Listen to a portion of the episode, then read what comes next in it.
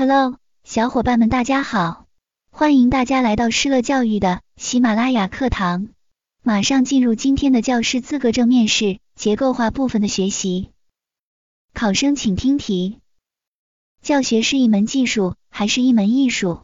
你倾向哪一种看法？若两者都不同意，请谈谈你的看法。考生开始作答。我认为教学既是一门技术，又是一门艺术。教师是一门专业性很强的职业，教师需要有很深的专业知识功底，教学存在相应的规律，教师要遵守教学规律，贯彻好相应的教学原则。因此，教学是一门技术，而整个教学过程中的设计和安排需要智慧。教学有法，教无定法，不存在一种最好的教学方法，一种万能的教育方法。